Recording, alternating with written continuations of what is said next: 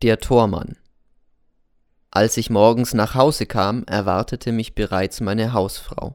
Sie war sehr aufgeregt. Es ist ein Herr da, sagte sie. Er wartet auf Sie schon seit zwanzig Minuten. Ich hab ihn in den Salon gesetzt. Wo waren Sie denn? Bei Bekannten.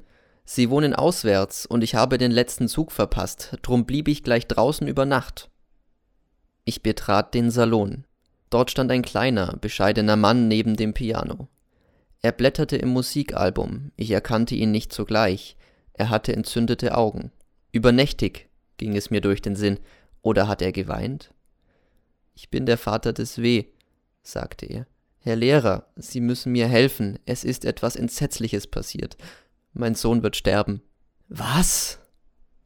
Ja, er hat sich doch so furchtbar erkältet, heut vor acht Tagen beim Fußball im Stadion, und der Arzt meint, nur ein Wunder könnte ihn retten, aber es gibt keine Wunder, Herr Lehrer.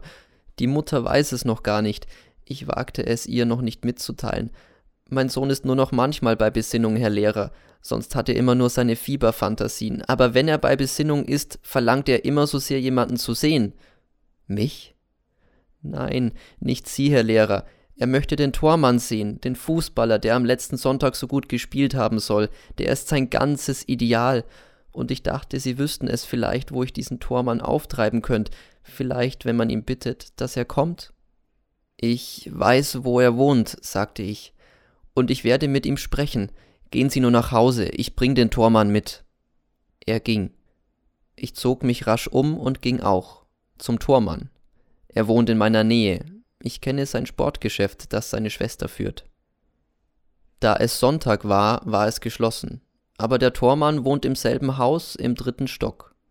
Er frühstückte gerade, das Zimmer war voller Trophäen. Er war sofort bereit mitzukommen, er ließ sogar sein Frühstück stehen und lief vor mir die Treppe hinab. Er nahm uns ein Taxi und ließ mich nicht zahlen. In der Haustür empfing uns der Vater.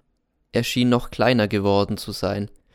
Er ist nicht bei sich, sagte er leise, und der Arzt ist da, aber kommen Sie nur herein, meine Herren. Ich danke Ihnen vielmals, Herr Thormann.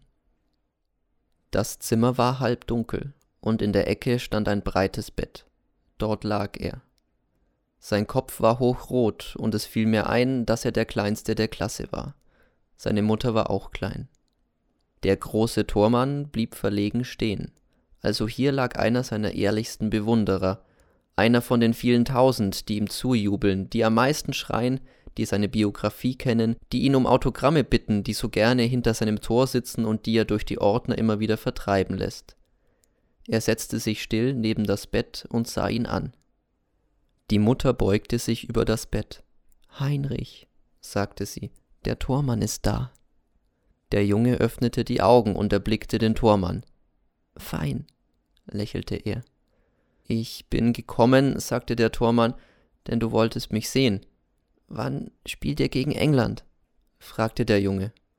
Das wissen die Götter, meinte der Tormann. Sie streiten sich im Verband darum und die oberste Sportbehörde funkt dazwischen. Wir haben Terminschwierigkeiten. Ich glaube, wir werden eher noch gegen Schottland spielen. Gegen die Schotten geht's leichter.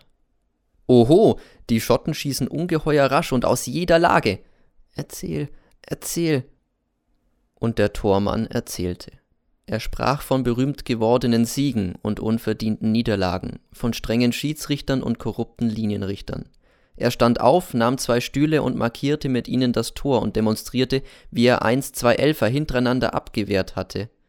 Er zeigte seine Narbe auf der Stirne, die er sich in Lissabon bei einer tollkühnen Parade geholt hatte, und er sprach von fernen Ländern, in denen er sein Heiligtum hütete von Afrika, wo die Beduinen mit dem Gewehr im Publikum sitzen, und von der schönen Insel Malta, wo das Spielfeld leider aus Stein besteht. Und während der Tormann erzählte, schlief der kleine W. ein, mit einem seligen Lächeln, still und friedlich. Das Begräbnis fand an einem Mittwoch statt, nachmittags um halb zwei. Die Märzsonne schien, Ostern war nicht mehr weit. Wir standen um das offene Grab der Sarg lag schon drunten. Der Direktor war anwesend mit fast allen Kollegen, nur der Physiker fehlte, ein Sonderling. Der Pfarrer hielt die Grabrede, die Eltern und einige Verwandte verharrten regungslos. Und im Halbkreis uns gegenüber standen die Mitschüler des Verstorbenen, die ganze Klasse, alle 25. Neben dem Grab lagen die Blumen, ein schöner Kranz trug auf einer gelbgrünen Schleife die Worte Letzte Grüße, dein Tormann. Und während der Pfarrer von der Blume sprach, die blüht und bricht, entdeckte ich den N. Er stand hinter dem L, H und F. Ich beobachtete ihn. Nichts rührte sich in seinem Gesicht. Jetzt sah er mich an. Er ist dein Todfeind, fühlte ich. Er hält dich für einen Verderber. Wehe, wenn er älter wird. Dann wird er alles zerstören, selbst die Ruinen deiner Erinnerung. Er wünscht dir, du lägest jetzt da drunten, und er wird auch dein Grab vernichten, damit es niemand erfährt, dass du gelebt hast. Du darfst es dir nicht anmerken lassen, dass du weißt, was er denkt, ging es mir plötzlich durch den Sinn. Behalte es für dich, deine bescheidenen Ideale, es werden auch nach einem N noch welche kommen, andere Generationen. Glaub nur ja nicht, Freund N, dass du meine Ideale überleben wirst. Mich vielleicht. Und wie ich so dachte, spürte ich, dass mich außer dem N noch einer anstarrte. Es war der T. Er lächelte leise, überlegen und spöttisch. Hat er meine Gedanken erraten? Er lächelte noch immer, seltsam starr.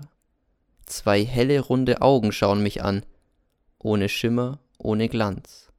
Ein Fisch?